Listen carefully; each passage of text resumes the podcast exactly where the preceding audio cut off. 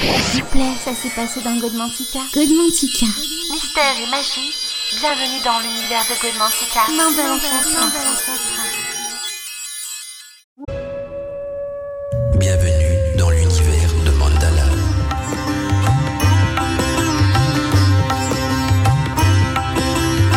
Bien bonsoir mes amis d'Arcadie, content de vous retrouver aujourd'hui dans ce volet de Godmantica qui va traiter euh, ce soir donc des sites et euh, sacrés et énergétiques.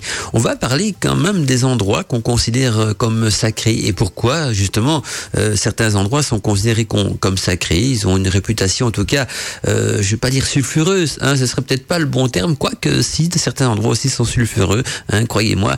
Mais on va plutôt regarder donc le côté sacré, le côté énergétique et le côté initiatique, parce que quand on parle de- d'endroits sacrés, bien sûr, on parle d'énergie et d'initiation. Si un endroit est sacré, c'est justement parce que euh, il a quelque chose à vous apprendre et un endroit qui a des informations à vous apprendre, à vous transmettre, euh, on pourrait même dire un endroit pédagogique, est un endroit justement qui détient donc des informations, c'est un endroit initiatique, c'est un endroit qui, euh, qui a des choses à vous dire et on va se rendre compte qu'il y en a un petit peu partout en, Europe, donc des sites qu'on pourrait qualifier donc de sacrés et énergétiques. On va surtout explorer ceux de, la France et un petit peu donc des pays euh, avoisinants et voir aussi donc euh, qu'est-ce que ces sites ont, justement d'initiatique, hein, parce que euh, dire qu'un site est initiatique c'est bien, hein, on va dire tiens cette montagne elle est sacrée, ce lieu il est sacré, mais pourquoi et, comment et, justement comment tirer bénéfique donc d'un lieu sacré et initiatique? Parce que on n'appréhende pas ces lieux de, manière traditionnelle, hein, on va pas faire une petite randonnée dans un lieu énergétique et sacré en disant je vais profiter du paysage, pourquoi pas, hein, mais mais euh, profiter de la nature et du beau temps, mais euh, c'est plus complexe que ça parce que vous allez voir que même dans la manière d'appréhender le lieu, on rentre déjà donc en rituel et justement ça sera le thème de ce soir, donc vous en doutez, hein, dans l'émission Côte Mantica, on va parler des sites sacrés et énergétiques. Alors si vous avez des questions à me poser par rapport avec le thème de l'émission de ce soir, je vous rappelle que la boîte mail de Radio Arcadie est bien sûr ouverte, c'est contact. Donc pour m'écrire, vous, vous envoyez vos messages donc euh, à contact radioarcadie.net. On peut également m'écrire via le formulaire de contact du site internet www.radioarcadie.net. Vous allez donc dans l'onglet euh, contact du site vous envoyez vos messages ou alors aussi via l'application donc du téléphone portable pour, euh, pour ceux qui ont l'application donc d'Arcadie, il y a aussi donc le bouton contact. Je vous rappelle comme ça entre nous que l'application est à nouveau fonctionnelle, donc elle a été remise plus ou moins à neuf, donc elle refonctionne donc je crois que à 100% hein, de, son efficacité, peut-être même plus parce que je crois qu'il est même un petit peu affiné davantage. Donc voilà, et si même euh, certains d'entre vous ont envie de passer sur l'antenne d'Arcadie et auraient donc euh, des informations à partager ou des questions à me poser, allez-y également. Donc vous m'envoyez un petit message sur, la boîte mail de la radio et je connecte la ligne téléphonique. J'ai pas encore branché parce que je me dis, euh, bah si on n'appelle pas, j'ai pas la brancher pour rien. Sinon après je dois pas oublier d'éteindre aussi. Donc je la branche que si on m'envoie des petits messages par mail pour dire Mandela, je vais te téléphoner. J'ai envie de passer dans l'émission et à aucun problème. hein, je vous, connecte la ligne téléphonique et donc euh, on pourra euh, discuter si vous voulez dans l'émission Godmantica sur le thème des sites sacrés et énergétiques. Mais sinon les boîtes mail sont bien sûr ouvertes aussi. Et si vous avez des questions ou, des témoignages, crois que ce serait peut-être bien de récolter également donc euh, quelques témoignages des auditeurs par rapport justement à ces sites sacrés et énergétiques. Est-ce que vous en avez déjà visité? Comment s'est passé justement vos, votre contact avec donc ce genre de site? Et, et plein d'autres choses aussi. Si vous avez envie de partager donc des informations, euh, c'est le moment, c'est l'instant. On est bien sûr dans Godmantica. Et donc, ce qu'on entend nous par euh, lieu sacré, on va parler bien sûr aussi de géobiologie. hein. Il faut savoir que les sites sacrés, hein, surtout de leur forme, sont d'une grande, euh, grande importance pour la planète. hein. Euh, il y a toujours été ainsi d'ailleurs euh, que les sites euh, sacrés font partie donc du codage même de Gaïa. C'est un message euh, initiatique de la planète, un message aussi initiatique des anciens.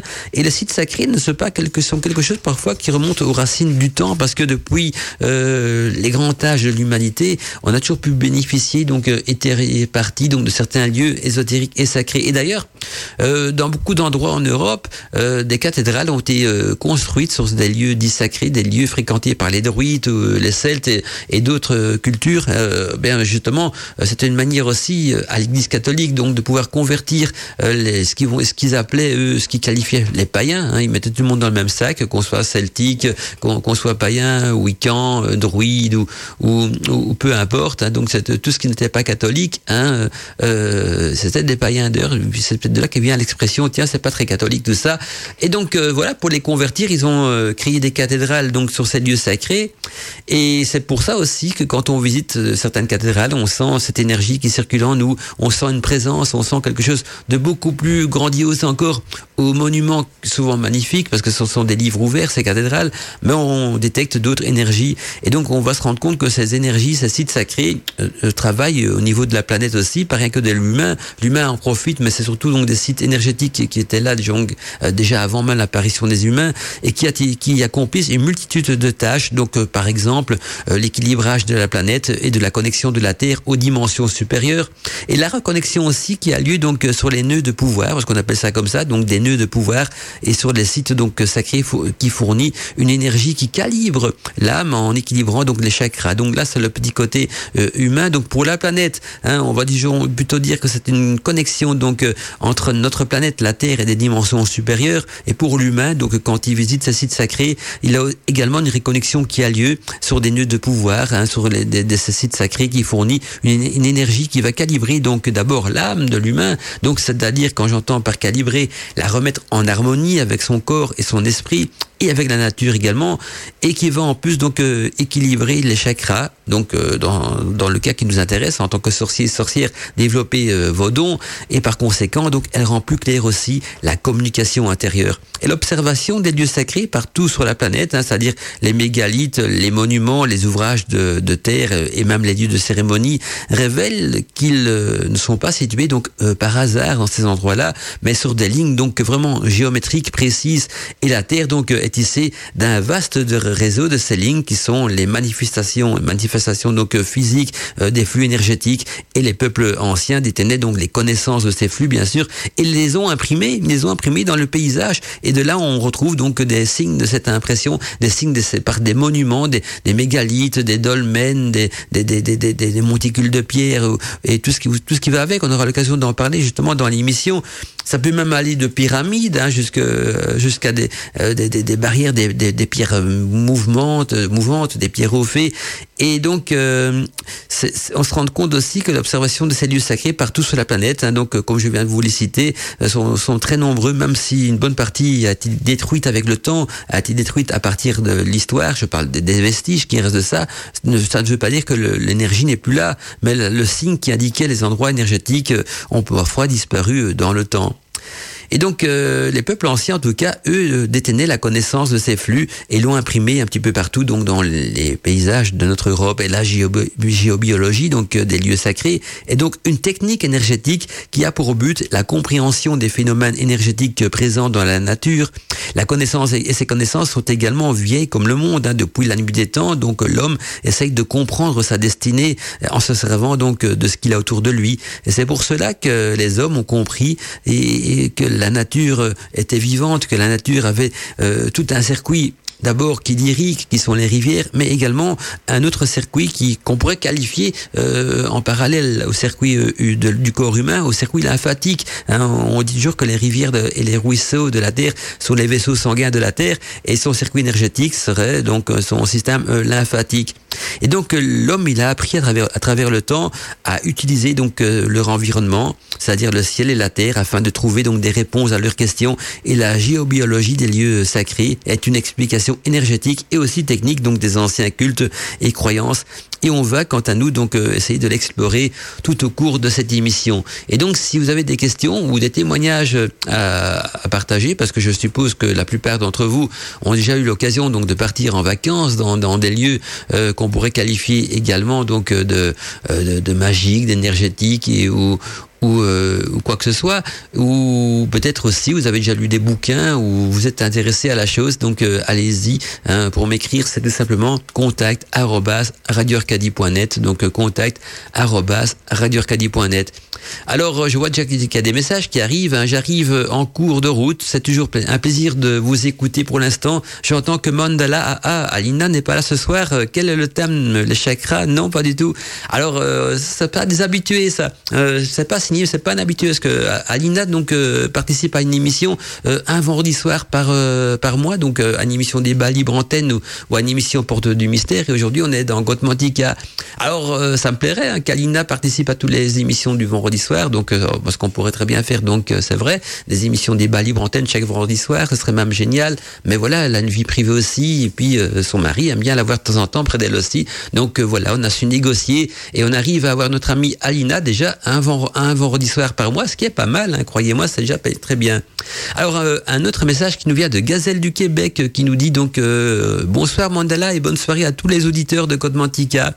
J'aimerais bien savoir comment trouver donc un lieu énergétique. Je vis donc à Abititi c'est bien ça. Abititi, c'est au Québec, ça. Bah, je ne connais pas, tiens, Abititi. Enfin, je connais pas grand chose au Québec, mais Abititi, j'aurais pu te dire, c'est un autre coin du monde. Donc, je, vis en, Abititi. Il y a plein de grandes zones boisées, inhabitées, nous dit-elle. Je, je ne dirais pas qu'il doit y avoir donc des lieux énergétiques encore mon, euh, encore non découverts, en tout cas, nous dit-elle. Donc, euh, voilà, j'aimerais savoir comment les en découvrir. Merci pour cette belle émission et que la grande dièse soit bonne avec vous, Gazelle du Québec. Donc, Gazelle du Québec qui demande si dans sa région, donc euh, Abititi, il y a des qui, est composé donc de zones boisées. Euh, est-ce qu'il y a des lieux énergétiques, des lieux sacrés et, et comment est-ce qu'on peut les découvrir? Alors c'est vrai que les anciens les ont marqués en général en Europe, hein, on en trouve un petit peu partout des, des, marquages, et puis il y a aussi les légendes qui vont avec. Quand un lieu est énergétique ou quand une montagne est sacrée, il y a toute la légende qui, l'accompagne, donc euh, l'histoire nous a laissé des traces de tout ça, et il y a les pierres aussi qui, sont là pour témoigner parce que il y a des aliments de pierre euh, qui bien souvent suivent ces lieux énergétiques. Et puis, même une cathédrale est considérée comme un lieu énergétique vu qu'elle a été construite sur des anciens lieux énergétiques. Donc, explorer une cathédrale, vous rentrez déjà dans un univers énergétique. Mais attention, parce que quand on, explore un, lieu énergétique, si on n'a pas la clé pour l'activer, parce qu'on verra dans l'émission qu'un lieu énergétique doit, doit être activé, eh bien on, explorera d'une manière profane. Ça veut dire qu'on n'aura pas l'occasion de pouvoir en profiter et de pouvoir euh, capter l'énergie et travailler donc au niveau de son corps, de son âme et de son esprit. Alors euh, au Québec, je ne sais pas, parce que ça dépend un petit peu de, des histoires. Je crois qu'au Québec, il faut plutôt voir dans, le, passé, euh, dans ces zones-là, qu'est-ce qu'ils vivaient. Je sais que dans, du côté de l'Amérique, il y avait les Indiens, ce qu'on donc les Amérindiens, tout ça, qui eux euh, reconnaissaient aussi des grottes et des montagnes sacrées, tout ça. Du côté du Québec, je, sais un petit peu moins, je connais pas trop l'histoire euh, du, Québec, mais il y a sûrement des, endroits qui sont réputés sacrés aussi. Il faut voir un petit peu au niveau historique. Sinon, il y a moyen d'une manière moderne de les trouver aussi, hein, mais il faut donc travailler au niveau de la géobiologie, il faut avoir des bonnes connaissances en radiesthésie, avoir des dons de, de pour capter tout cela. Euh, parfois aussi, on peut voir également au niveau de l'aliment des étoiles, ça peut parfois aider également, ou bien euh, au niveau de la végétation. Mais au Québec, je peux, peux pas trop vous aider pour vous renseigner de ce côté-là, malheureusement. Mais je pourrais me renseigner quand même. Hein. Je pourrais à l'occasion, une fois voir si nos amis québécois, ils ont des lieux énergétiques aussi et sacrés, même si en théorie, ils devraient être plus au courant que moi, vu que dans, dans l'histoire de leur pays, on leur a sûrement enseigné quand même, euh, que, dans, dans leur passé, comment ça se passait un petit peu. Donc à ce niveau-là, donc ce sont des grands mystères. Par contre, en France, il y en a beaucoup. Hein. Il y en a un que j'aurai l'occasion de citer dans l'émission qui me tient à cœur parce que c'est là un petit peu dans cette région-là que Radio Arcadie a pris euh, naissance. Mais donc on va, euh, pour vous dire un petit peu, donc on, va voir d'abord comment est-ce qu'on va activer les portes énergétiques d'un lieu sacré. On aura l'occasion aussi euh, de parler donc de, de, de au niveau de, du pic de Bugarache, hein, la montagne sacrée, parce que les Français, ils ignorent ça. Hein. Il y a une seule montagne sacrée en France, une seule.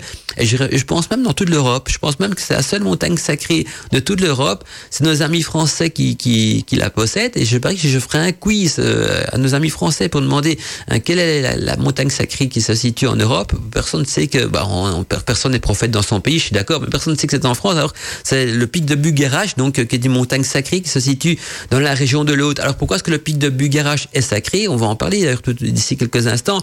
Ben, parce que d'abord, c'est une montagne inversée. Les couches euh, euh, géobiologiques sont inversées et le champ magnétisme de cette montagne est très puissant. Et puis, il y a toute l'histoire aussi, tout l'historique. Même Jules Verne en parlait donc déjà de cette montagne sacrée du pic de Bugarache dans un de ses romans. Je crois que c'est le, le, Sphinx de glace. Dans le Sphinx de glace, je crois qu'il cite d'ailleurs de cette région-là. Donc, vous voyez que ça remonte à loin, sans compter, bien sûr, hein, si on remonte dans le passé, au, au, peut retourner également à l'époque des Visigoths dans l'Aude, à l'époque des Cathares et tous ces trucs-là.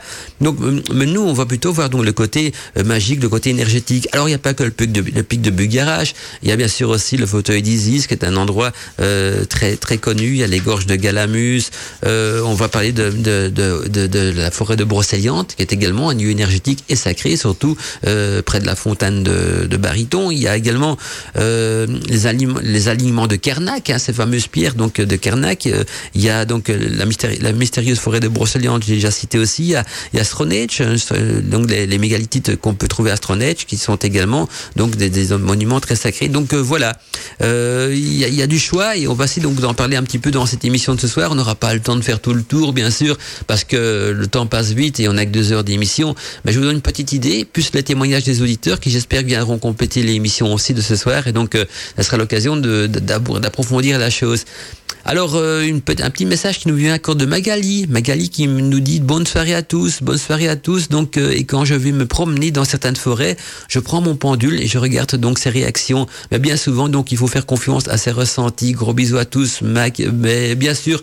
Donc voilà pour trouver des lieux sacrés énergétiques, parce que l'histoire nous a laissé quelques vestiges, mais bien sûr, ça ne comprend, ça ne comprend pas l'ensemble des vestiges de la planète. Et puis, il faut pas oublier que beaucoup de des trucs ont été détruits. Hein. Donc, il y a des traces qui se sont perdues. Mais on peut retrouver soi-même. Et comme dirait euh, Mac, très bonne idée de partir euh, en expédition avec son pendule de radiesthésiste, mais aussi avec un petit peu d'expérience. C'est bon que Mac elle a l'habitude de ça, Magali. Mais si vous avez jamais utilisé un pendule, il faut d'abord euh, lire, potasser quelques bouquins, s'entraîner. Tout le monde est capable de le faire, mais il faut donc s'entraîner. Hein. C'est une question d'entraînement et aussi donc de faire confiance à ses ressentis. Donc il faut développer ses ressentis, développer son intuition et ses, sensibilités énergétiques. Mais tout le monde est capable d'y arriver ce n'est qu'un travail sur soi, et, mais parfois un travail qui peut durer longtemps. Je dirais qu'il y a des personnes qui arriveront peut-être plus facilement, d'autres qui vont mettre plus de temps, mais c'est donné à tout le monde. Et puis après, il n'y a plus qu'à partir en expédition.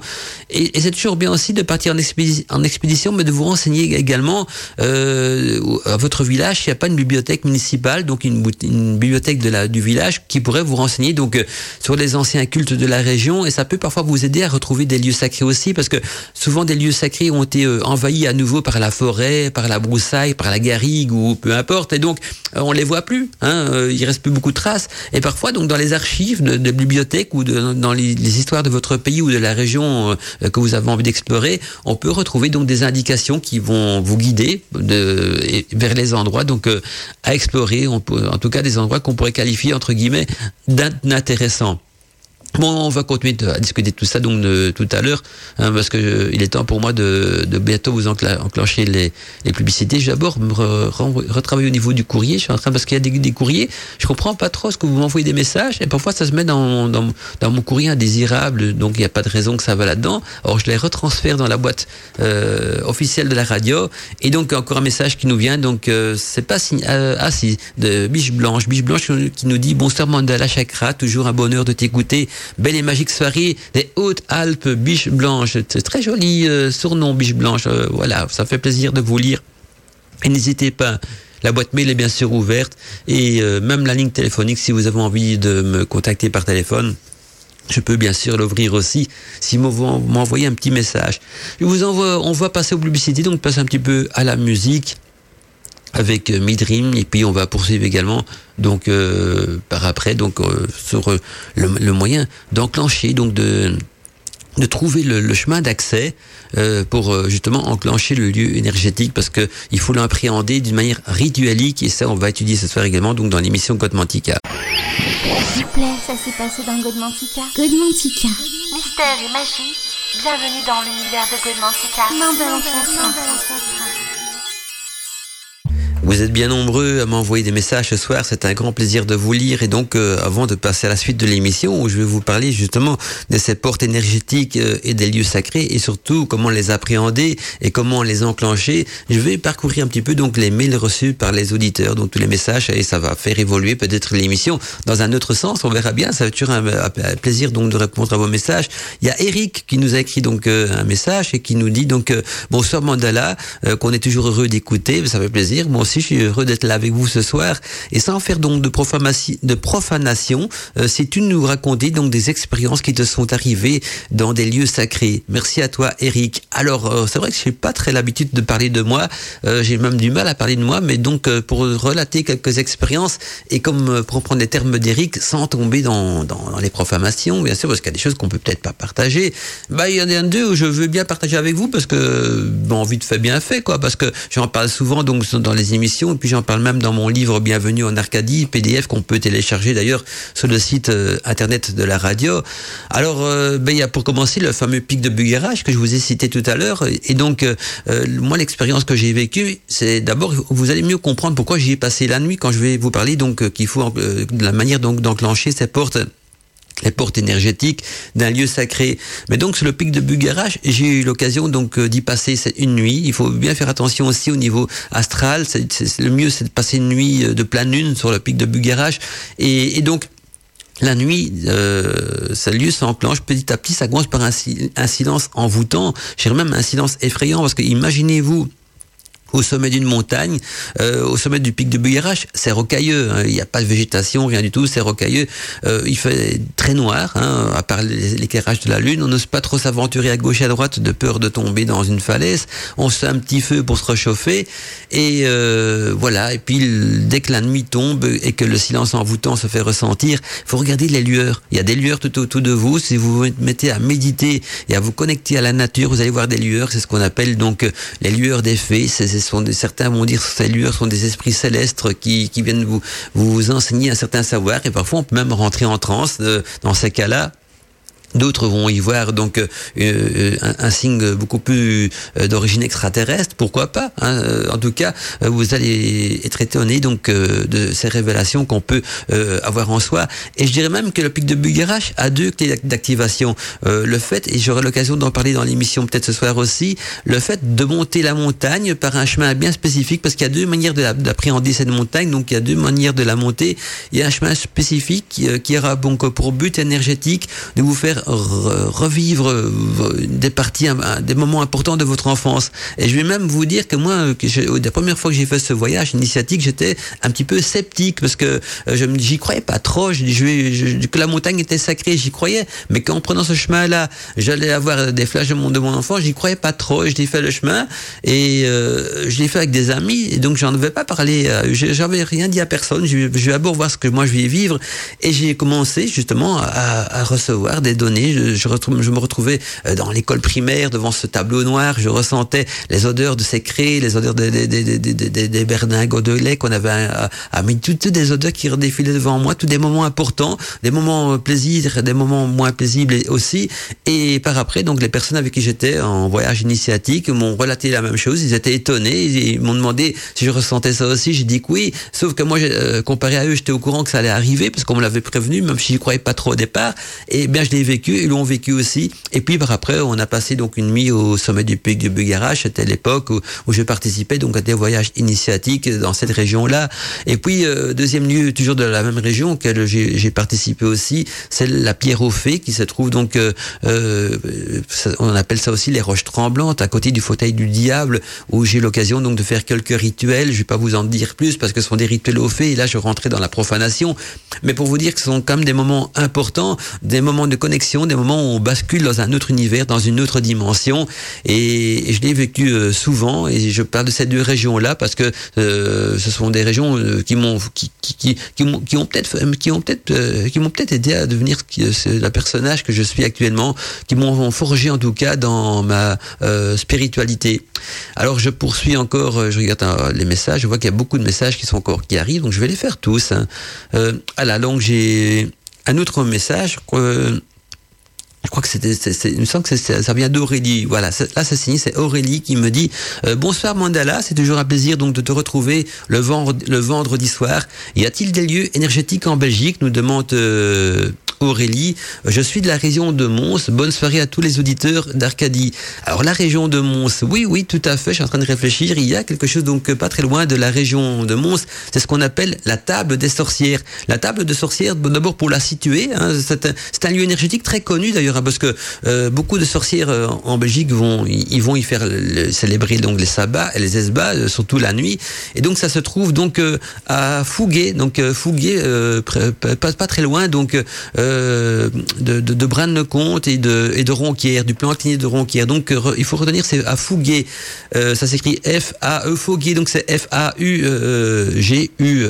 donc en Belgique. Alors c'est quoi cette table des sorcières? Eh bien, il y a d'abord dans ce coin-là un bois, le bois qui se trouve donc entre Fouguet et, et Fouquet et, et le comte Et donc ça, se prononce bien, ça s'écrit parfois Fouguet, mais ça se prononce Fouquet, entre Fouquet et le comte Nous loin donc du plan incliné de Ronquière. C'est une sorte de région très riche en minéraux et selon l'endroit, on peut même y trouver donc parfois du quartz laiteux et parfois aussi des grands cristaux. Et c'est un petit bois magique qui ne manque pas du tout de charme d'ailleurs, vous allez voir.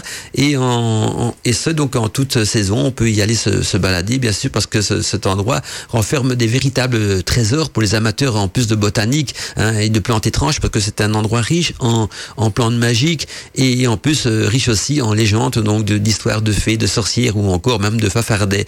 Pour pas m'attarder trop longtemps euh, sur ce coin, euh, il y, a, déjà une, légende qui raconte qu'un soir donc il y avait des lavandières parce qu'il près de cette pierre donc on appelle ça la table des sorcières. Près de la table des sorcières il y a un petit ruisseau qui coule et c'était donc avant dans, les temps anciens une, une lavandaire et on donc une lavandière, c'est-à-dire qu'on venait y laver son linge. Et donc on disait que cette légende qu'il euh, y a eu un endroit sur cette pierre où les, gens du, du, village donc euh, étaient venus déposer le, leurs leur vêtements près du ruisseau. Et, le lendemain, quand ils étaient revenus, bien ils ont trouvé la grande surprise donc de retrouver le, leur, leur, linge non seulement euh, lavé, mais en plus repassé et bien plié. Et donc il, il, y a beaucoup de légendes dans cette région-là, surtout donc on dit que les nuits de sabbat, ce sont des lieux très riches en énergie et que si on y va donc euh, les nuits donc de, de, des sabbats ou même des esbats, on risque de croiser donc euh, d'autres sœurs sorciers et sorcières déjà sur place en train de le célébrer et je crois qu'ils seront contents donc vous venez donc les rejoindre à ce niveau-là. Et puis ce qui est intéressant aussi, c'est qu'on peut trouver donc des, des, plantes merveilleuses, des plantes magiques comme par exemple on peut trouver donc de, de l'arum maculatum, maculatum c'est encore latin ou parfois aussi on l'appelle donc la, la chandelle ou le pied de veau ou le manteau de, de la Sainte Vierge, et tous les noms qu'on donne à cette, plante-là, ou la pilette, ou la, la, la vachotte. Et jadis, donc, euh, la, rhume euh, était donc euh, une considérée comme une plante magique très puissante, associée à la magie blanche, qui avait des propriétés donc aussi puissantes que la mandragore. Et on trouve cette plante euh, pratiquement que dans cette région-là, donc près de cette pierre des sorcières. Donc là, c'est bien sûr en Belgique, et donc c'est à, à Fouguet, donc entre Ronquière et, et le comte dans un, dans un petit bois. C'est très connu. à hein. Vous parlez donc de la pierre des sorcières. Vous allez voir, cette pierre, elle est mise sur un socle et pas loin d'un ruisseau. Alors, puisqu'on est en Belgique, toujours en Belgique, il y a aussi donc Ellezel, hein, le, pays des, collines, hein, euh, Ellezel, donc qui est aussi un endroit euh, riche en énergie. Donc Ellezel, qui est la terre des sorcières pour commencer. Et puis euh, il y a le pays des collines et tous ces coins-là. Donc on va y retrouver aussi des vestiges, des mégalithes ou parfois des pierres euh, magiques, des pierres avec des inscriptions euh, dans ces lieux énergétiques. Et je vais terminer aussi euh, avec la tour des, des Bellémales. La tour des Bellémales se trouve justement près de la frontière hollandaise euh, en Belgique et c'est une tour qui a été euh, construite à base de silex. La personne qui a construit cette tour-là était d'ailleurs d'abord un, initié dans le domaine de l'ésotérisme et aussi quelqu'un qui est une personne, un personnage assez mystérieux, assez étrange qui a fait des fouilles pour euh, essayer de comprendre donc l'origine de, certaines civilisations et qui a retrouvé des vestiges, paraît-il donc euh, d'origine extraterrestre et même euh, des choses inexpliquées.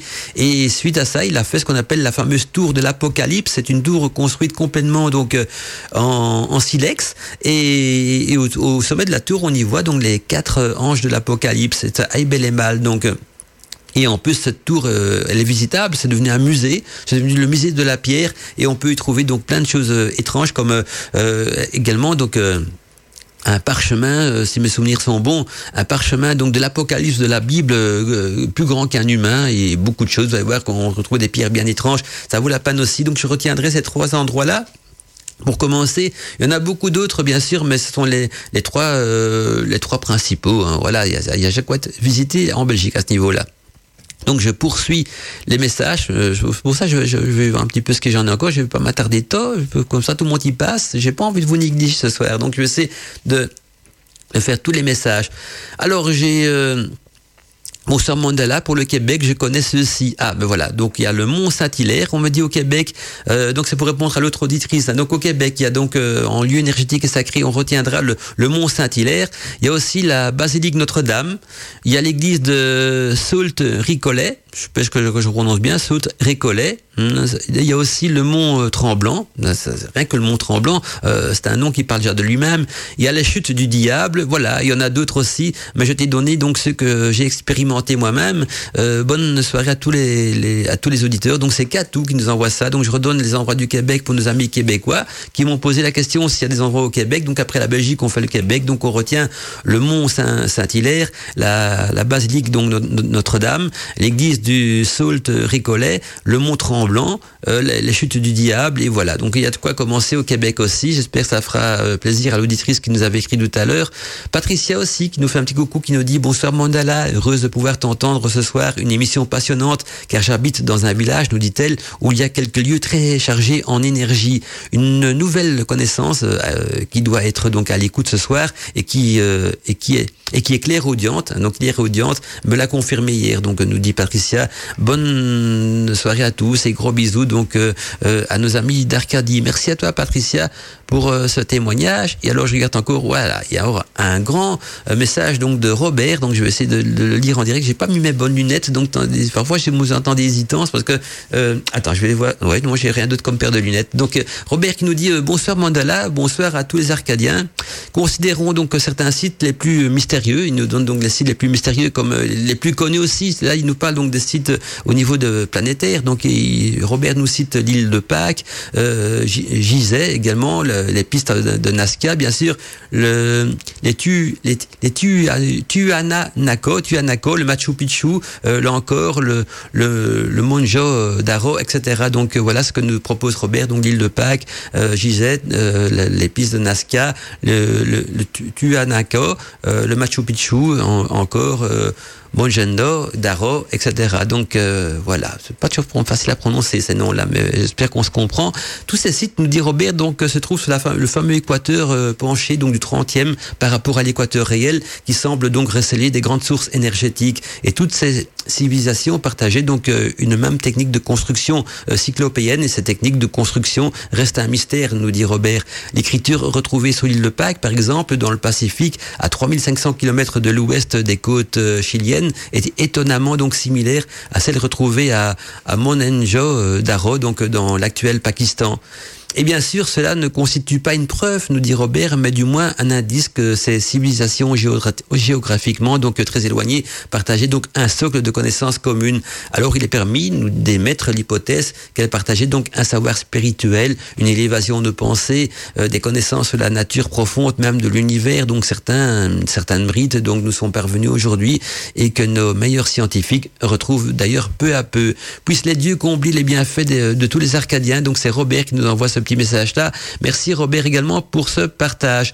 Alors, euh, je vois que les messages, ça arrive. Vous êtes actifs ce soir. J'adore ça quand vous êtes comme ça. Alors, euh, Stéphanie, Stéphanie Alianor qui nous écrit aussi bonsoir Mandala et bonsoir toute l'équipe. C'est encore et toujours un plaisir de vous écouter, de participer donc euh, à vos passionnantes émissions. Je rajoute ma pierre à l'édifice des lieux sacrés, nous dit donc euh, Alianor, euh, Stéphanie Alianor. Il, en est un que je chéris en Lausanne, chez moi, donc en plein cœur du parc national des Cévennes.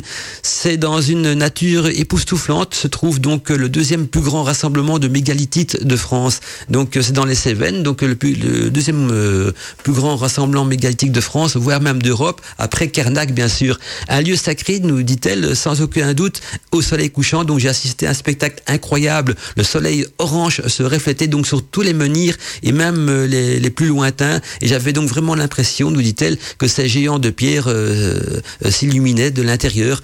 Il n'y a pas en douter. Donc nos ancêtres savaient très bien ce qu'ils faisaient. Bonne soirée et plein de magie. Donc je redonne le lieu également pour pour ceux qui ont encore envie de les visiter. Donc voilà, donc ça nous, ça nous vient donc de, de Stéphanie Alianor et nous dit donc c'est, ça, passe du côté de la Lausanne, de, de, de, la Lozère plutôt, la Lozère, donc chez elle, c'est la Lozère, en plein cœur du parc national des Cévennes. Donc voilà, c'est, en France bien sûr, la Lozère, en plein cœur du parc national des Cévennes. Et donc il y a tout un endroit où on peut retrouver un ensemble de, un rassemblement de mégalithes. S'il vous plaît, ça s'est passé dans Godmantica. Godmantica. Mystère et magie, bienvenue dans l'univers de Godmantica. Eh bien, on va poursuivre l'émission et donc euh, parler de ces, de ces, fameuses portes énergétiques d'un lieu sacré et surtout voir euh, comment est-ce qu'on peut donc les activer. Faut savoir que l'homme donc voyage souvent très loin hein, du lieu où il vit, alors que parfois il ignore donc les lieux magiques et vibratoires de sa région et de son pays. Et l'univers donc euh, est un ensemble harmonieux constitué de vibrations et d'énergie. Cette énergie, elle est dense, elle est, est visible quand elle est donc cristallisée dans la matière ou invisible et immatérielle quand elle est donc euh, subtil et éthérique. Et l'homme euh, vit donc et évolue en permanence dans ces euh, champs vibratoires d'énergie visible et invisible, animés donc par la foi et par l'énergie du ciel, hein, qu'on appelle donc la force cosmique. C'est cette, c'est celle de la Terre, donc cette force cosmique, donc celle du ciel, sa force cosmique, et l'énergie de la Terre plutôt, donc la force tellurique. Donc souvent, quand on parle de lieu sacré, on parlera donc de force force cosmique et force tellurique selon que ce soit l'énergie du ciel ou de, ou de la terre. Et comme euh, tout est interconnecté, donc euh, ce qui est en haut comme ce qui est en bas, et l'énergie tellurique est influencée donc par l'énergie cosmique et vice versa. C'est ce qui forme aussi un petit peu donc euh, la roue de la vie, la roue des éléments, la roue de tout ce qui évolue sur Terre. Et donc un haut lieu euh, d'énergie, donc euh, ou un lieu, un haut lieu vibratoire cosmotellurique, hein, pour employer les termes exacts, est un lieu privilégié, donc où l'homme peut capter donc les très bonnes vibrations émanant à la fois du cosmos et de la Terre. Les hauts lieux énergétiques donc euh, augmentent l'amplitude du corps subtil et de ce fait donc amplifient aussi l'aura des personnes qui les fréquentent.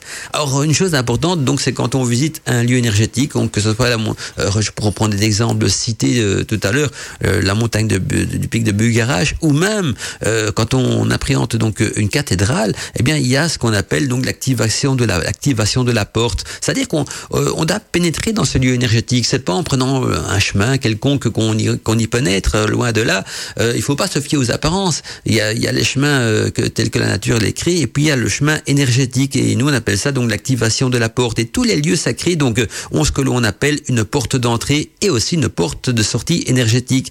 Et ces portes se retrouvent donc aussi dans les églises et se trouvent euh, justement par détection de champs énergétiques. Et une fois les portes trouvées, eh bien le lieu sacré s'active et on peut donc apprendre beaucoup de choses de la fonction énergétique donc du lieu à ce moment-là. Comme par un, simple exemple aussi euh, d'une porte énergétique très connue, c'est celle de, on va reprendre donc de l'église de, de, de Rennes-le-Château, hein, donc dans l'autre, il y a l'église donc de la Bessonnière, hein, cette fameuse église qui est en relation pour certains avec un trésor euh, caché, pour d'autres avec des forces beaucoup plus occultes et des sciences peut-être beaucoup plus secrètes aussi, eh bien là il existe déjà une porte euh, énergétique. Quand on rentre, on est interpellé donc euh, euh, par un diable, un diable pas vraiment effrayant, je plutôt un, diable initiatique qui porte une étrange inscription par ce signe tu le vaincras. Et juste au-dessus de lui on retrouve donc euh, un bénitier avec euh, trois anges euh, en train de faire leur signe de croix en statue bien sûr. Et en bas donc on retrouve euh, les étranges initiales donc de, de l'abbé Béranger Sommière hein, dans, une, dans une drôle de graphisme. On y voit deux dragons qui mortent leur queue et qui et donc on sent qu'il y a des deux énergies déjà euh, euh, qui, en opposition et qui se complètent. Mais vraiment, la, vraie, la véritable porte à, activer est bien sûr le, chemin de croix, le chemin de la croix que l'on retrouve donc dans beaucoup d'églises. Sauf que celui de, de, de l'église de Rennes-le-Château est assez particulier parce qu'il est un petit peu différent des chemins de la croix traditionnels qu'on trouve dans les églises plus, bah, plus, je vais pas dire plus basiques, mais plus traditionnelles. Hein, on pourrait ce mot-là. Là, le chemin de la croix, il y a quelques petites différences qui ont été faites, initiatiques aussi. Et en faisant le chemin de la croix, donc en, en s'arrêtant devant chacune des stations et en méditant un petit peu sur chacune des stations du chemin de la Croix, on, arrive donc déjà à, ouvrir une des portes du, lieu initiatique. Il y a une deuxième porte aussi qui s'ouvre le 17 janvier. Je ne vais pas vous expliquer pourquoi le 17 janvier. Il y a toute une, historique avec cette date-là qui est très symbolique pour les, les, gens qui font tout un culte pour cette, cette région et ce village de Rennes-de-Château. Mais le 17 euh, janvier, à un moment donné, quand le soleil va passer à travers les vitraux de cette église, il va donc euh, euh imprimer euh, par ses rayons des pommes bleues, des pommes bleues qui vont se retrouver donc sur un endroit particulier de l'église. Et qui est aussi un endroit donc indiquant une porte énergétique et, ceci en relation avec l'histoire même de, cette église et de la Bessonnière et tout, ce qui se trouve autour de ça. Les pommes bleues qui font allusion aussi à des par parchemins qu'on été retrouvés dans l'église, mais voilà, le but c'est pas de refaire une émission sur un, le, le, château, mais je vous prends comme exemple ces choses-là. Il y a également love pour ceux qui habitent Paris, une porte énergétique, donc dans l'église de Notre-Dame de Paris, euh, une porte énergétique qui était fréquentée justement par les, les, alchimistes. Alors, si vous voulez la retrouver, moi je vous conseille de lire donc le mystère des cathédrales de Fulcanelli. Hein, si vous allez euh, acheter euh, d'occasion, on le trouve en occasion sur Internet, l'ouvrage donc de Fulcanelli sous le mystère des cathédrales, ben, il parle justement des énergies sacrées et symboliques et initiatiques euh, des cathédrales, et en particulier, donc il cite aussi celle de Notre-Dame de Paris. Alors, il faut savoir aussi qu'il que y, a, y a des cycles énergétiques qui font partie de la nature, hein, la nature qui se révèle donc sur nos yeux après donc euh, les saisons, de saison en saison, on, on se rend compte que la, nature elle a un cycle énergétique et les lieux sacrés se, se comportent également euh, de, de, en relation avec ces, ces, ces, saisons, donc en, en relation avec des sites énergétiques de la nature.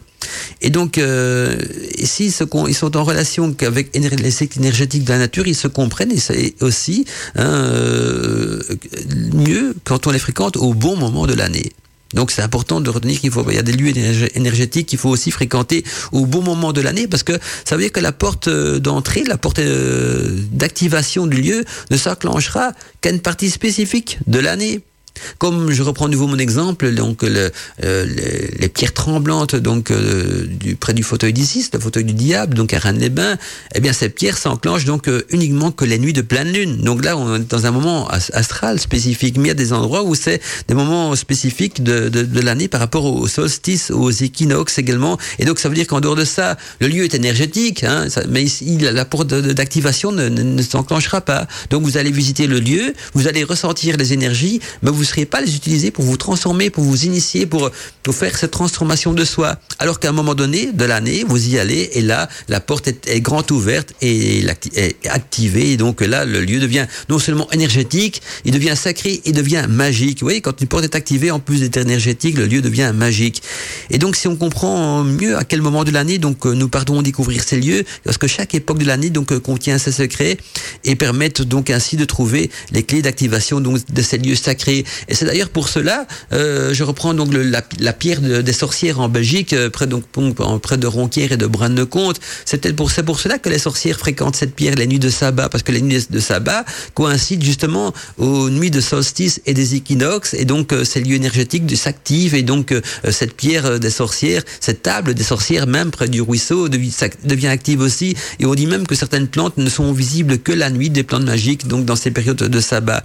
Donc vous voyez que l'important de la date aussi de fréquenter certains lieux, pas tous les lieux bien sûr, mais certains lieux ne, s'activent que sur une date, d'autres sur un chemin spécifique à parcourir, d'autres parfois sur euh, un parcours, il y a le chemin de la croix donc à l'église de Rennes-Château, mais ça peut être un autre parcours euh, initiatique religieux ou spirituel. Et donc chaque lieu sacré a bien sûr sa personnalité et pour pouvoir pour pouvoir donc se présenter au lieu où il faut il faut tout d'abord donc euh, pour ce qu'on appelle prendre le bon chemin. Je vais mettre le terme de bon chemin entre guillemets parce que souvent le bon chemin n'est connu que des, initiés ou de, des personnes qui se sont donné la peine d'étudier ce lieu. Parce que euh, avant, ce, bon chemin se transmettait de bouche en oreille par les villageois, par les initiés de l'époque. Mais oh, n'oubliez pas qu'on est au 21e siècle, l'ère des technologies, l'ère où, le monde vit à du 200 à l'heure. Et donc beaucoup de choses se sont perdues malheureusement dans les méandres du temps.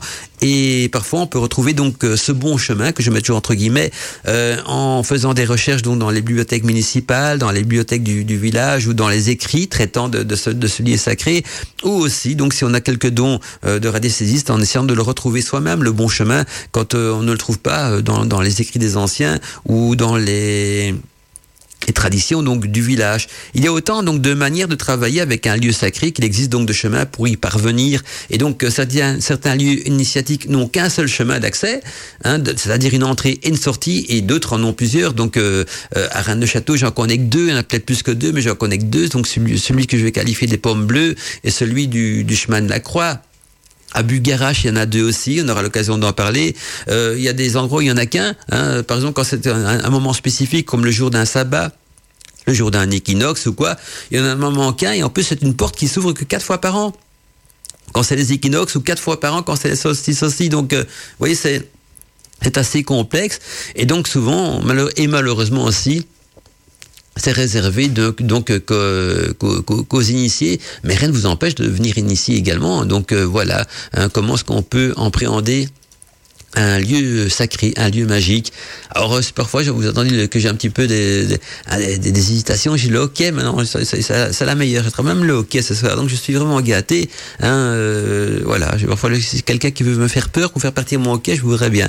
Donc euh, voilà.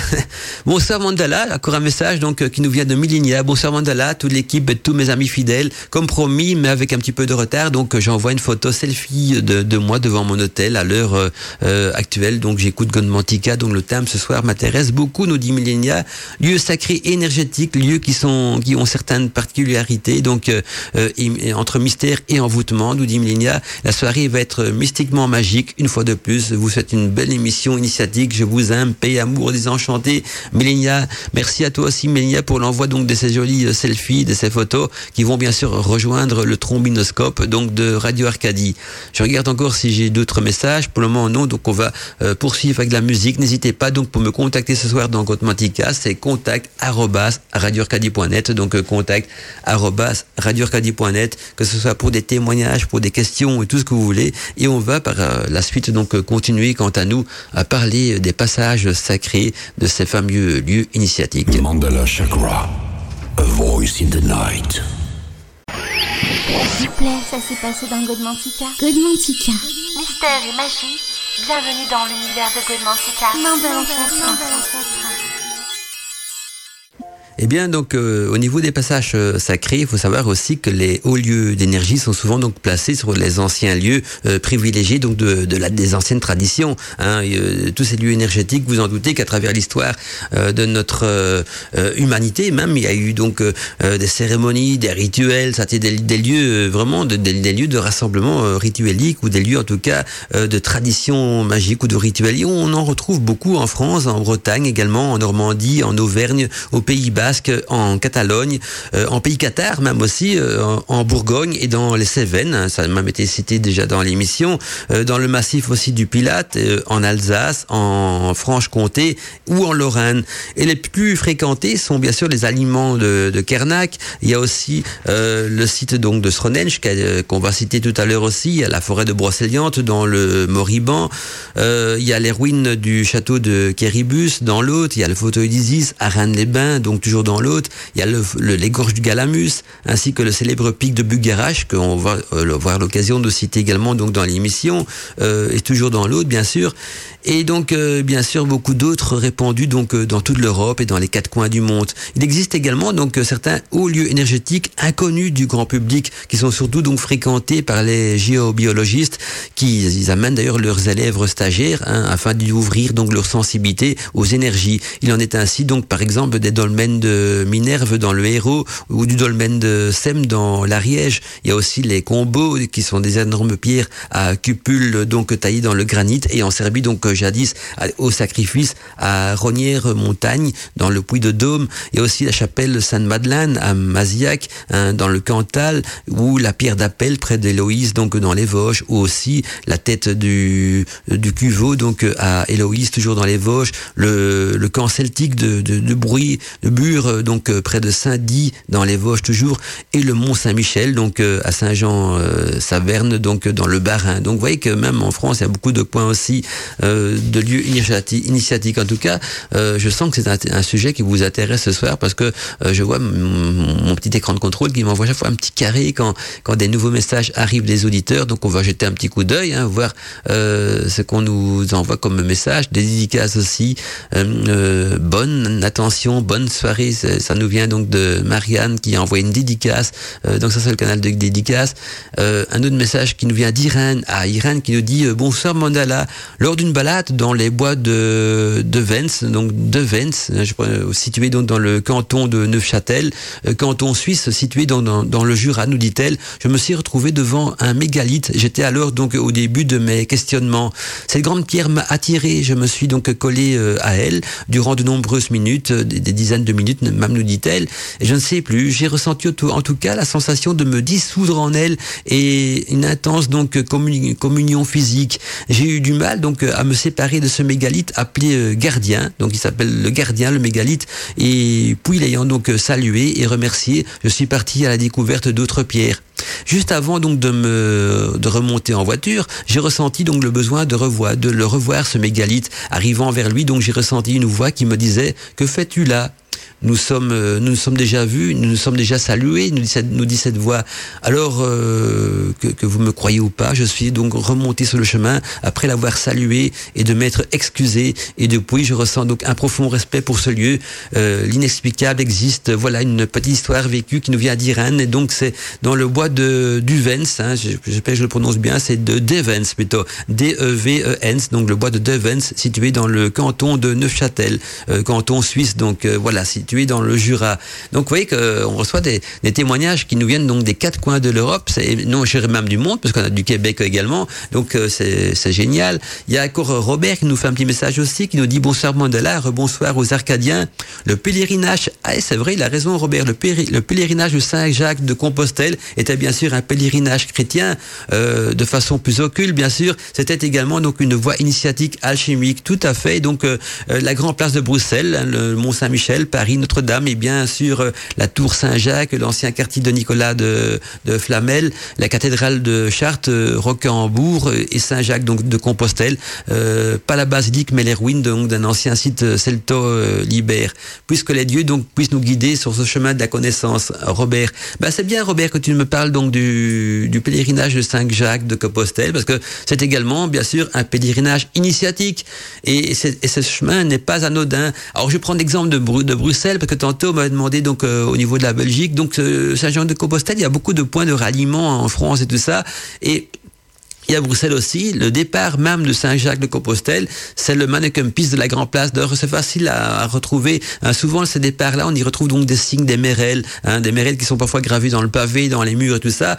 Et à Bruxelles, le mannequin piste, ce petit bonhomme qui fait pipi. Hein, qui tout est un symbole. Hein, euh, je vais pas rentrer dans les, détails non plus, sinon euh, on va sortir du sujet de l'émission.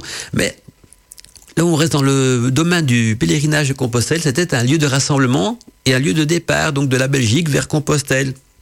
Et donc, euh, et puis vous allez voir qu'après le, départ du Mannequin Peace, pour ceux qui connaissent un petit peu la grande place de Bruxelles, on retrouve parfois sur des vieux pavés des mérelles en cuivre bien bien polis encore. Hein, on les retrouve et donc tout ça était bien sûr le point de départ vers le chemin de Compostelle. Alors le véritable euh, pèlerinage, parce qu'on parle quand même de porte à activer, le véritable euh, pèlerinage de Compostelle consiste en ceci, c'est-à-dire qu'il faut relier sa maison à, Compostelle, donc à, à, Cathédrale de Compostelle, mais à pied. Donc ceux qui font par exemple ce pèlerinage d'une façon plus modernes, ils n'activent, ils vont pas activer la porte parce que je sais que maintenant c'est la coutume. On prend sa voiture, on, on, on dépose sa voiture à un certain endroit et on fait le reste à pied. Ça, c'est pas le pèlerinage. Ça, c'est une balade, une randonnée vers Compostelle. Un pèlerinage, c'est relier donc sa maison à Compostelle. Alors je peux, avant c'était plus complexe que ça. Hein, maintenant, mais à l'époque, quand on dit qu'on reliait sa maison à Compostelle, on partait dépouillé. On avait des vêtements sur soi, mais pas d'argent, pas de, pas de GSM, ça n'existait pas à l'époque, bien sûr. Mais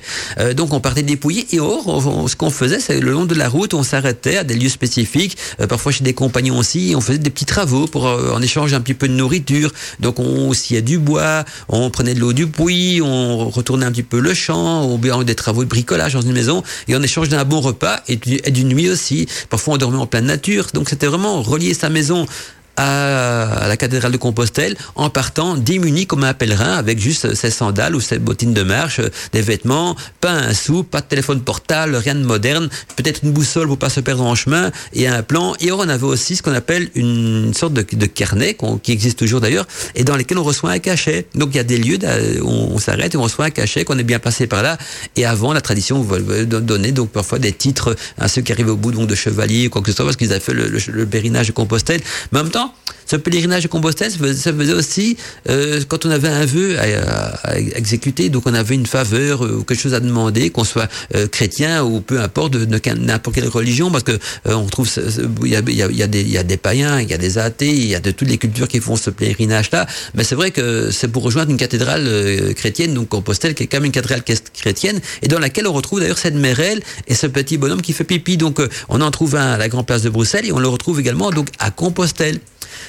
Et donc euh, voilà, ce qui retenez en tout cas de ce pèlerinage-là, que pour euh, activer la porte, il faut relier sa maison à Compostelle. Euh, je ne vais pas vous dire de partir des midi, à notre époque c'est plus faisable, donc prenez les sous avec vous bien sûr, mais gardez cette tradition-là, faites-le à pied de chez vous à Compostelle en vous arrêtant donc dans les lieux d'arrêt, hein, donc dans, dans, dans, des stations d'arrêt, voilà, ça s'appelle comme ça. Et, et donc voilà, et c'est-à-dire que quand vous reliez votre maison, vous devez donc d'abord rejoindre un point de départ. Donc je prends un exemple, nos amis belges, eh bien, ils vont devoir partir à pied donc de leur maison vers la grande place de Bruxelles. Donc, ça commence déjà à ce niveau-là. Donc, premier itinéraire donc de, votre maison que vous habitez. Donc, je pense à notre auditrice qui a écrit de, à Mons, à Liège, euh, à Namur. Hein. vous avez donc relié la grande place de Bruxelles, donc ce fameux mannequin piece. Regardez un petit peu au niveau du pavé, la, la grande place. Il y a quelques mérelles aussi qui vous montrent par où il faut passer. Et de là, de cette grande place de Bruxelles, vous êtes dans le bon méridien. Et là, avec un plan, bien sûr, faut d'abord vous équiper. On, ça se prépare, un pèlerinage de cette manière-là. Vous allez petit à petit donc vers la cathédrale de Compostelle. Alors on peut revenir bien sûr en train, hein, euh, on peut revenir à pied aussi, mais l'important c'est de partir, relier sa maison à pied à Compostelle, peu importe où on habite dans le monde. Hein. Si maintenant un ami chinois se dit j'ai envie de faire le pèlerinage de Compostelle, eh bien il part à pied de la Chine, il prendra le bateau, il prend tout ce qu'il veut. Hein, évidemment il faut traverser les mers, mais voilà, il, dit avec son sac à dos, euh, il, c'est un long pèlerinage. Donc, euh, mais vous en faites pas. En Chine il y a des pèlerinages aussi, donc ils doivent pas aller si loin. Hein, ils ont, je suppose qu'ils ont des choses de leur côté aussi, mais ça pourrait arriver. Donc euh, voilà que, des, personnes euh, de, très loin, des pays très lointains voudraient donc euh, faire ce fameux pèlerinage-là. J'aime, j'aime bien parce que j'ai lu beaucoup de bouquins dessus quand j'étais beaucoup plus jeune. Je trouvais ça même fascinant. Alors, euh, je l'ai jamais fait. J'aurais peut-être aimé le faire, mais pas tout seul, évidemment, avec une bande d'amis, quoi que ce soit. Mais quand je redisais qu'il faut relier sa maison à Compostelle, ça déjà enchantait beaucoup d'entre eux, hein, parce que c'est quand même une fameuse trotte. Il faut qu'il faut déjà avoir un certain entraînement au niveau marche et une bonne paire de chaussures, et peut-être même une paire de chaussures de rechange. Alors il y a Milinia qui nous envoie comme petite dédicace sur euh, le, formulaire des dédicaces de la radio, qui nous dit l'univers est un ensemble harmonieux constitué donc de vibrations et d'énergie. Eh bien, euh, on, va, euh, quant à nous, donc poursuivre donc euh, cette euh, technique des hauts points sacrés et retenez en tout cas que en radiesthésie, par exemple, les hauts lieux d'énergie peuvent se mesurer donc euh, et peuvent être comparés euh, dans le temps et dans l'espace. Donc c'est important, si vous voulez en découvrir dans votre région, de, vous-même, parce qu'ils ne sont pas toujours indiqués, parce que l'histoire les a peut-être effacés. Hein, vous savez qu'il y a eu beaucoup de trucs de, de démolis, des temples initiatiques, des temples sacrés, et souvent même les pierres qui s'appelaient les pierres aux fées, les pierres des sorcières, on les a nommées après pierre du diable pour dissuader donc les gens d'aller les visiter.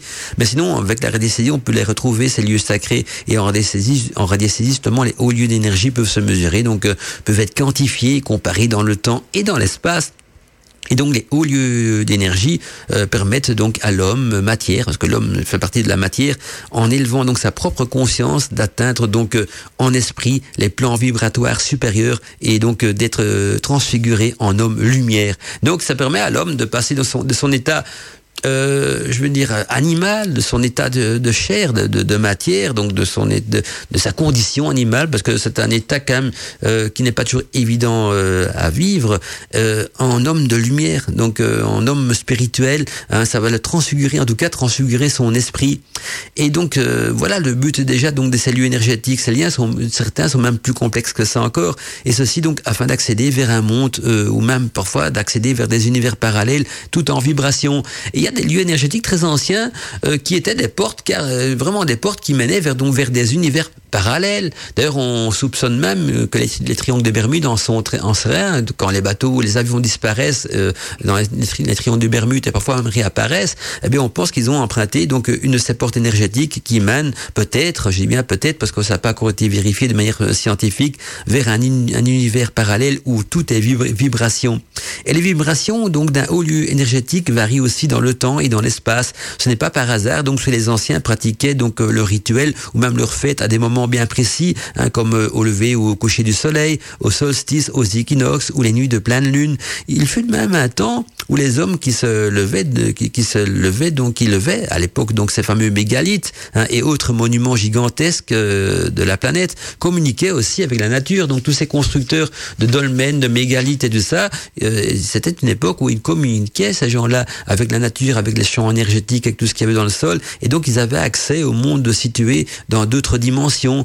Euh, ils avaient accès aux univers parallèles et parlaient bien sûr aux dieux. Hein, c'est ce qu'on appelait donc à l'époque les païens, les celtiques, les druides tout ce qui va avec. Donc vous voyez que ces lieux énergétiques font partie quand même de notre patrimoine, mais aussi donc de notre histoire.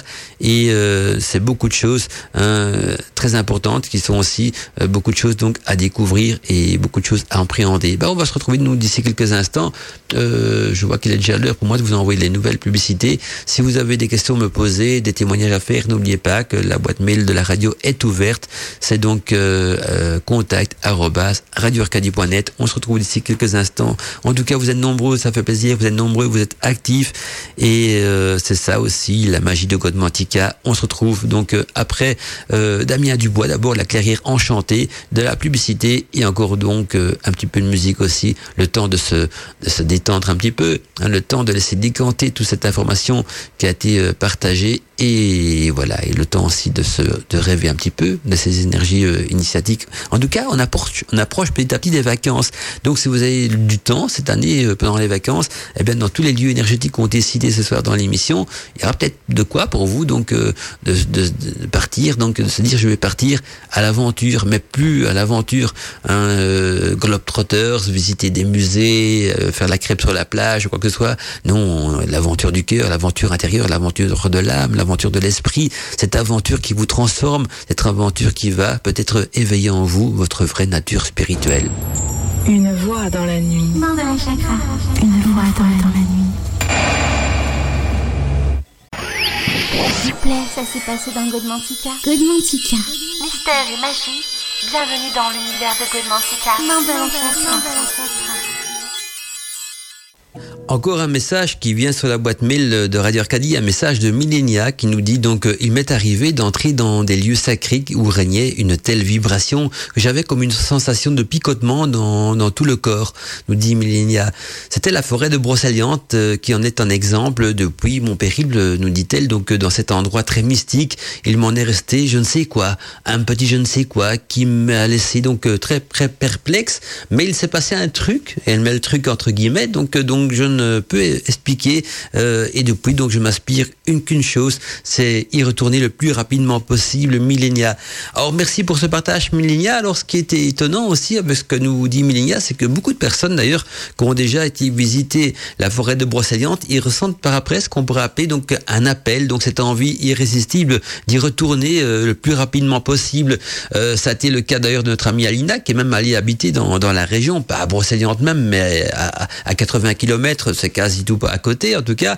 Et je connais beaucoup d'autres d'ailleurs qui ont été envoûtés par cette magnifique et, mystérieuse forêt. Euh, rien qu'après, donc, euh, je dirais une visite, on pourrait même dire peut-être un, un, pèlerinage. Or, c'est pas le cas de tout le monde, bien sûr. Les profanes, je parie qu'ils vont visiter cette forêt comme on visiterait euh, un musée, quoi que ce soit. Mais quand on a quelque chose d'ésotérique dans son cœur, quand on a un cœur de sorcière ou un cœur mystique, eh bien, euh, je pense qu'on sent l'appel et on sent cette, euh, ce besoin euh, euh, irrésistible donc euh, d'y retourner un jour. En tout cas, donc on va, quant à nous, à présent, ben, voir un petit peu, enfin parler surtout donc de cette fameuse montagne de, de Bugarache, hein, celle que je nomme le pic de Bugarache. J'en avais parlé d'ailleurs en début d'émission. Et donc, euh, c'est la seule montagne sacrée de France et même d'Europe, si je me trompe pas. Donc, c'est un, un, endroit quand même important.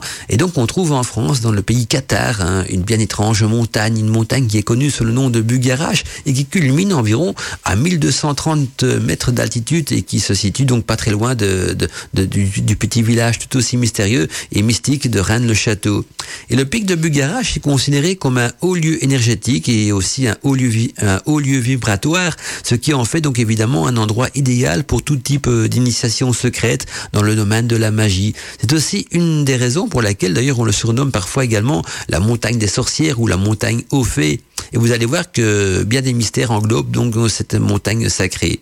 Pour commencer, bien d'étranges bruits courent dans la région que certaines nuits on y voit des apparitions d'objets volants non identifiés qui se revolent le pic tout et tout comme moi donc beaucoup d'associations étudiant ce phénomène envoient parfois donc leurs membres pour y passer la nuit.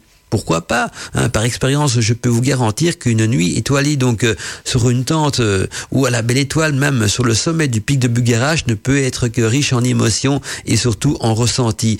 Et donc euh, la question qu'on a envie de se poser, c'est que recherchent ces objets volants venus d'ailleurs hein, Et voici donc un des premiers mystères à élucider dans la région donc de cette montagne sacrée. Deuxième mystère, eh bien c'est que les satellites espions français ont détecté donc sous le pic de Bugarache d'étranges cavités ainsi qu'un immense dôme on ignore toujours actuellement donc euh, ce qui se situe à l'intérieur et aussi comment accéder à ce dôme. Troisième mystère dans le pic de Bugarache, c'est que beaucoup de personnes aussi ignorent également que c'est que les avions donc euh, survolant cette région ont comme consigne de ne pas passer au-dessus de cette zone, donc euh, de ne pas passer au-dessus de la montagne du pic de Bugarache, car toutes les tous les instruments se dérèglent donc sans aucune explication.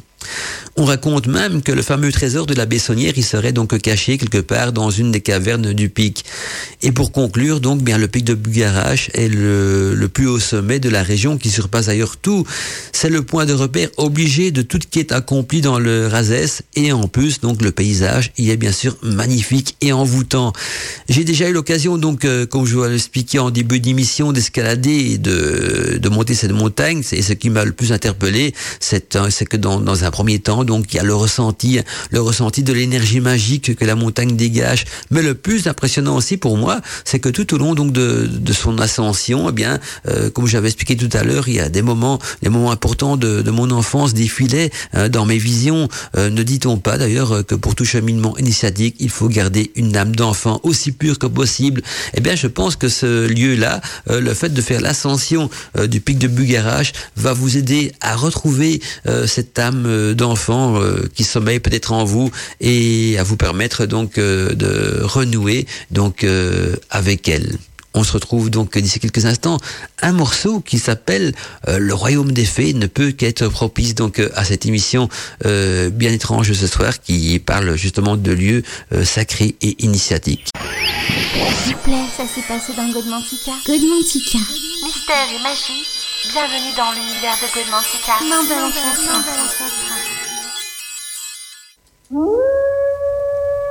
Bienvenue Bienvenue dans l'univers de Code Mantica, déjà 22h47 et petit à petit donc euh, on approche de la fin de l'émission.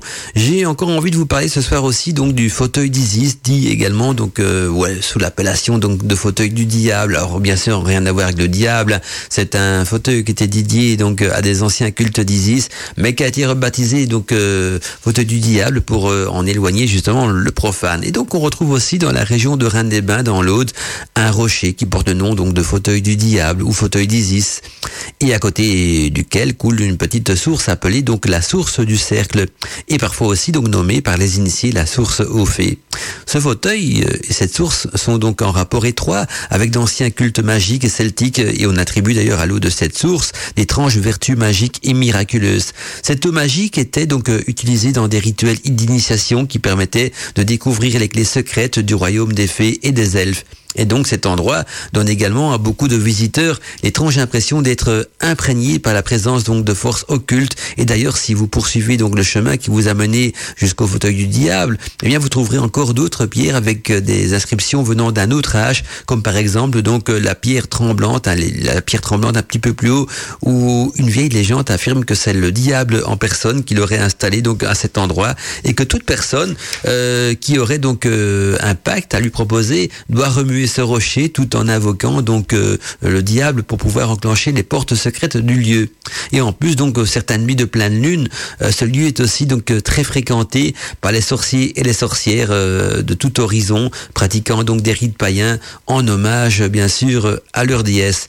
Et puis euh, un autre endroit euh, bien étrange encore, ce sont les gorges de Galamus, hein, cet, cet, endroit magnifique et aussi assez impressionnant parce que les gorges de, Galamus sont toujours dans les mêmes régions, hein, Pic de Bugarach, Fauteuil d'Isis, les gorges de Galamus, le village de Rennes-le-Château, on est toujours dans la région de l'Aude, hein, c'est vraiment une région, c'est pour ça que la région de l'Aude s'appelle d'ailleurs la petite Arcadie, faisant euh, référence donc à l'île d'Arcadie de la Grèce antique et également au berger d'Arcadie du, du, du célèbre peintre Poussin qui a décrit cette, euh, qui a, qui a peint donc euh, une de ses toiles en relation bien sûr avec le mystère d'Arcadie, mais euh, bien sûr en relation avec le mystère d'Arcadie de la région de l'Aude. Je vous en dis pas plus pour ceux et celles qui sont initiés et qui ont déjà eu l'occasion donc de lire des bouquins sur le mystère de Rennes-le-Château, et ben, ils savent de quoi je parle.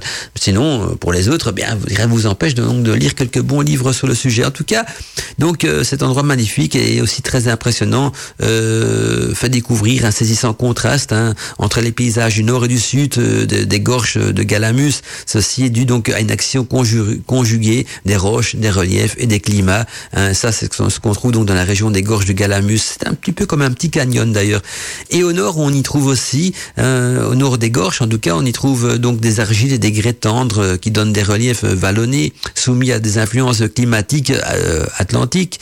Et ils sont donc coupés par des forêts, des chênes blancs et des hêtres, ainsi que des prairies donc verdoyantes. Et par contre, au sud, donc euh, dans la vallée de Saint-Paul, euh, les, les, Narnes, donc euh, qui engendrent par contre de ce côté-là des reliefs de coteaux et des, des vallons couverts donc de, de et, et, par, et par aussi par quelques vignes.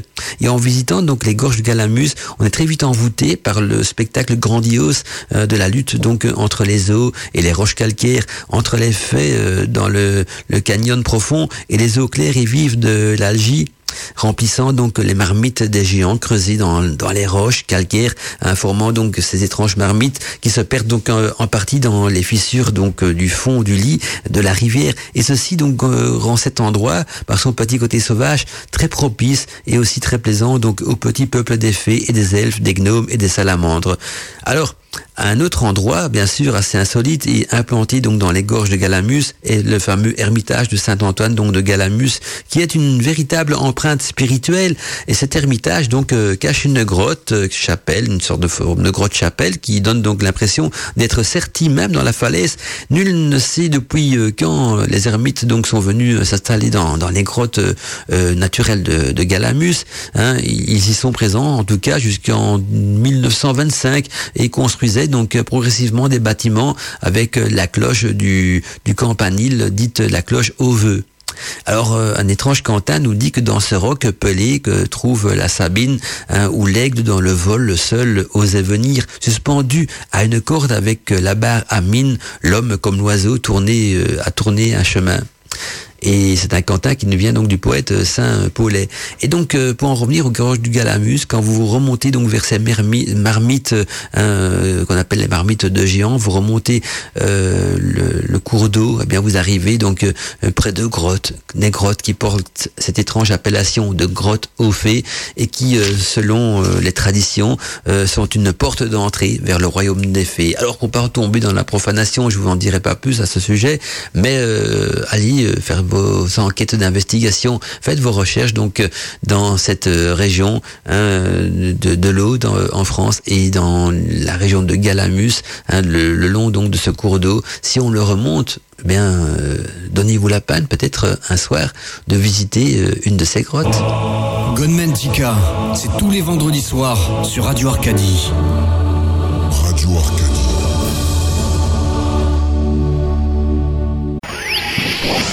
Ça s'est passé dans Godmantica. Godmantica. Mystère et magie, bienvenue dans l'univers de Godmantica. Et toujours donc dans notre cheminement sous les lieux mystiques et initiatiques, eh bien, euh, on va parler à présent donc des aliments de Karnak, hein, les aliments de Karnak, de Karnak qui figurent parmi les plus anciennes réalisations humaines en Europe hein, et comprennent donc le plus grand ensemble mégalithique du continent. Leur signification reste bien sûr un mystère malgré les milliers donc d'hypothèses déjà émises et donc de l'Italie à la Scandinavie en passant par les îles britanniques, désignant donc un grand arc de cercle le long de la façade atlantide et en Méditerranée d'innombrables monuments mégalithiques, euh, Menhir, Cromlech, euh, Dolmen, truffent donc les campagnes d'Europe. Et on estime euh, le nombre à environ 50 000 mégalithes ou en tout cas pierres, mais cela ne représente qu'une petite fraction de ce qui dû exister donc dans les temps plus anciens. Et donc le nom de mégalithe vient du grec et signifie donc grande pierre. Depuis longtemps, d'ailleurs, on s'interroge sur la signification et sur l'origine donc de ces étranges monuments. Et il est clair qu'aujourd'hui, donc, euh, ces pierres furent érigées donc euh, presque 2000 ans avant les pyramides d'Égypte. Donc, vous vous rendez compte, c'est quand même très ancien. Et on estime d'ailleurs aussi que la plupart des mégalithes d'Europe ont été donc euh, érigés entre le 5e et le 2e millénaire, donc avant Jésus-Christ.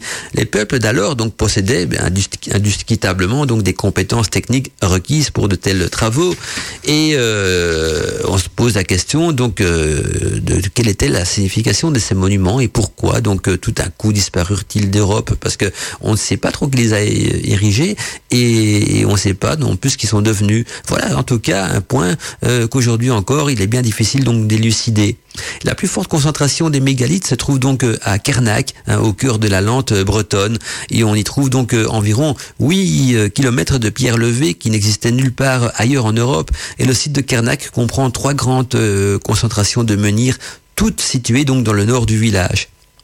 Et toutes ces constructions donc représentent les mêmes caractéristiques. Hein. Les rangées euh, suivent donc euh, un axe qui va de ouest en est, mais l'espace entre elles, entre elles donc varie en se réduisant donc quand on se dirige vers les lisières sud et nord donc des aliments. Et plus on regarde vers l'est, eh bien plus les pierres également sont grandes et rapprochées. En tout cas donc j'avais encore beaucoup de choses à, parler avec vous parce que le temps passe vite. Il est déjà malheureusement pratiquement 23 heures. Je voulais aussi vous parler donc de la mystérieuse forêt de Ça sera une prochaine fois, et aussi donc de Stronench également, que je, veux, je voulais citer, parce que ce sont quand même des lieux de rassemblement euh, non seulement énergétiques, mais aussi de citoyens. Les gens viennent de quatre coins du monde donc visiter hein, cette mystérieuse forêt de Brocéliande, ainsi que donc les, mégalithes de Stronench, mais on en reparlera dans une autre émission.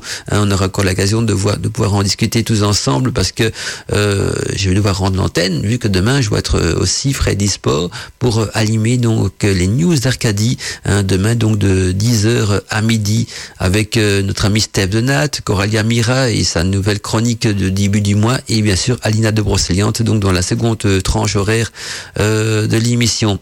Alors il y a Mélinia qui me conseille un livre, même l'a mis en pièce jointe. Malheureusement, je sais pas ouvrir les pièces jointes avec cette, boîte mail. Je sais voir que les textos qu'on m'envoie. Donc je verrai le livre qu'Emilia m'a envoyé donc hors antenne parce que voilà, j'ai pas accès aux pièces jointes. C'est la protection antivirus qui veut ça. D'un côté, c'est pour protéger donc euh, notre matériel. Donc euh, voilà. Ali bien mes amis, j'espère que l'émission quand même vous a intéressé. Moi, il me semble que oui, vu le nombre de messages que j'ai reçus et que je reçois encore donc en ce moment. En tout cas, donc euh, l'émission sur les lieux sacrés énergétiques aura également donc lieu mercredi après-midi sur Wika Radio. Donc le mercredi, on la retrouvera cette émission en direct, toujours donc de 14h à 16h sur Wika Radio. Et on se retrouve quant à nous donc vendredi prochain pour un nouveau Sans oublier donc euh, que ce mois-ci, on va petit à petit approcher donc euh, des préparatifs aussi euh, du sabbat du printemps. Je vous en dis pas plus, donc on se retrouve demain, demain de 10h à midi dans les News Arcadie. Belle nuit à tous et à toutes. Bonne écoute de Radio Arcadie et restez branchés parce que la musique, quant à elle, va continuer non-stop toute la soirée, toute la nuit même. Et n'oubliez jamais que c'est l'audimat qui fait vivre notre radio. Donc plus vous allez nous écouter, que ce soit en version musicale ou en live dans nos émissions, vous allez contribuer aussi euh, également donc euh, à la vie et à l'évolution de Radio Arcadie. À bientôt mes amis, passez une très bonne nuit, une douce nuit. C'était Mandala Chakra avec vous dans Godmantica. Bienvenue dans l'univers de Mandala. Une voix dans la nuit. Mandala Chakra. Une voix dans la, nuit. Mandala, Mandala, Mandala, Chakra. Godmantica.